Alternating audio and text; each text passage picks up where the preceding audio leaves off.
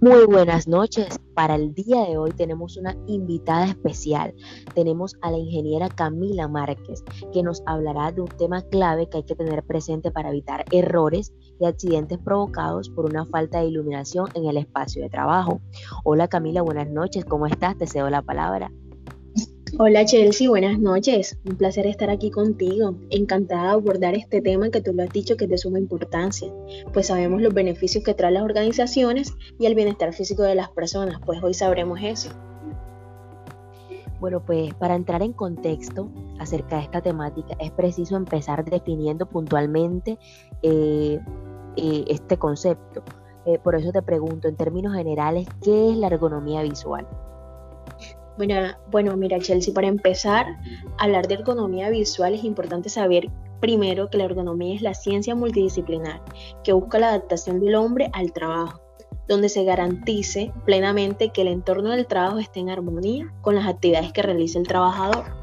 Pues en este mismo orden de ideas es importante resaltar que la iluminación es un factor clave en todos los aspectos de una organización para que se lleven a cabo todos los objetivos ya mencionados anteriormente, Chelsea. Eh, pues este factor se define como la cantidad de luz necesaria en el punto focal del punto de trabajo, del puesto de trabajo y también en, un lugar específico donde esté la persona. Es por ello que la ergonomía visual es la encargada de garantizar condiciones de iluminación idóneas que puedan optimizar el rendimiento, la productividad, la seguridad y sobre todo el confort de los empleados. Bueno, eh, ya que hablaste y mencionaste acerca del confort de los empleados, quisiera saber cómo eh, se puede asegurar ese confort visual eh, para los empleados. Bueno, interesante pregunta, Chelsea. Bueno, aquí te puedo decir que hay que tener en cuenta tres condiciones básicas, donde la primera es los niveles de iluminación, este, donde se debe saber que son tres.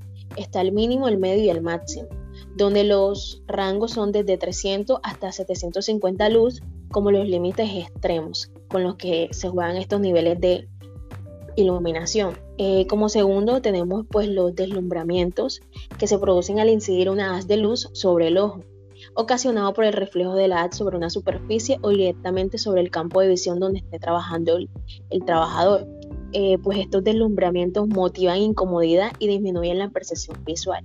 Eh, como última condición básica tenemos los contrastes, pues se debe saber, se entiende que por contraste es el equilibrio entre la luminancia del objeto y las superficies que el trabajador tiene a su campo visual. Pues estas son las tres condiciones básicas que se deben tener en cuenta para asegurar el confort visual Ok, y bueno, pues teniendo en cuenta todos estos conceptos y toda la información que tú nos acabas de proporcionar, eh, ¿cuáles serían las ventajas que traería implementar la ergonomía visual dentro de una organización? Porque pues obviamente esto debe tener ventajas impresionantes para cualquier empresa. Eh, bueno, sí, eh, para hacer en términos generales, Chelsea, pues puedo decir que una buena iluminación facilita considerablemente en un determinado trabajo eh, que sea realizado en condiciones satisfactorias, eh, ya sea con eficiencia, precisión, asimismo aumentando su calidad y cantidad para así reducir la carga y la fatiga visual en el trabajador. Eh, pues, ¿qué te puedo decir? Por otra parte, también evita los errores en el desempeño laboral, los accidentes provocados por estas iluminaciones deficientes, especialmente en las vías de circulación, las escaleras o los lugares donde estemos circulando y estemos de paso. Y pues las desventajas que yo podría decir, eh, te podría decir por el contrario, sería que no implementar estas medidas desfavorecerían las actividades laborales en un máximo esplendor y pues también eh, desfavorecería la salud de los trabajadores sabiendo que esto es lo más importante por los que queremos garantizar la salud de los trabajadores y su bienestar.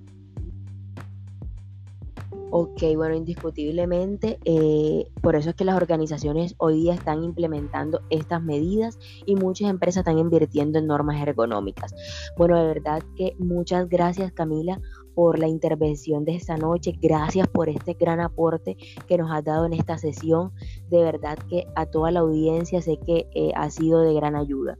Nos despedimos sin más preámbulos, esperando que esta información haya sido de gran ayuda para todos, la que para todos quienes están escuchando. Muchas gracias, Camila. Gracias a ti por invitarme, Chelsea. Feliz noche.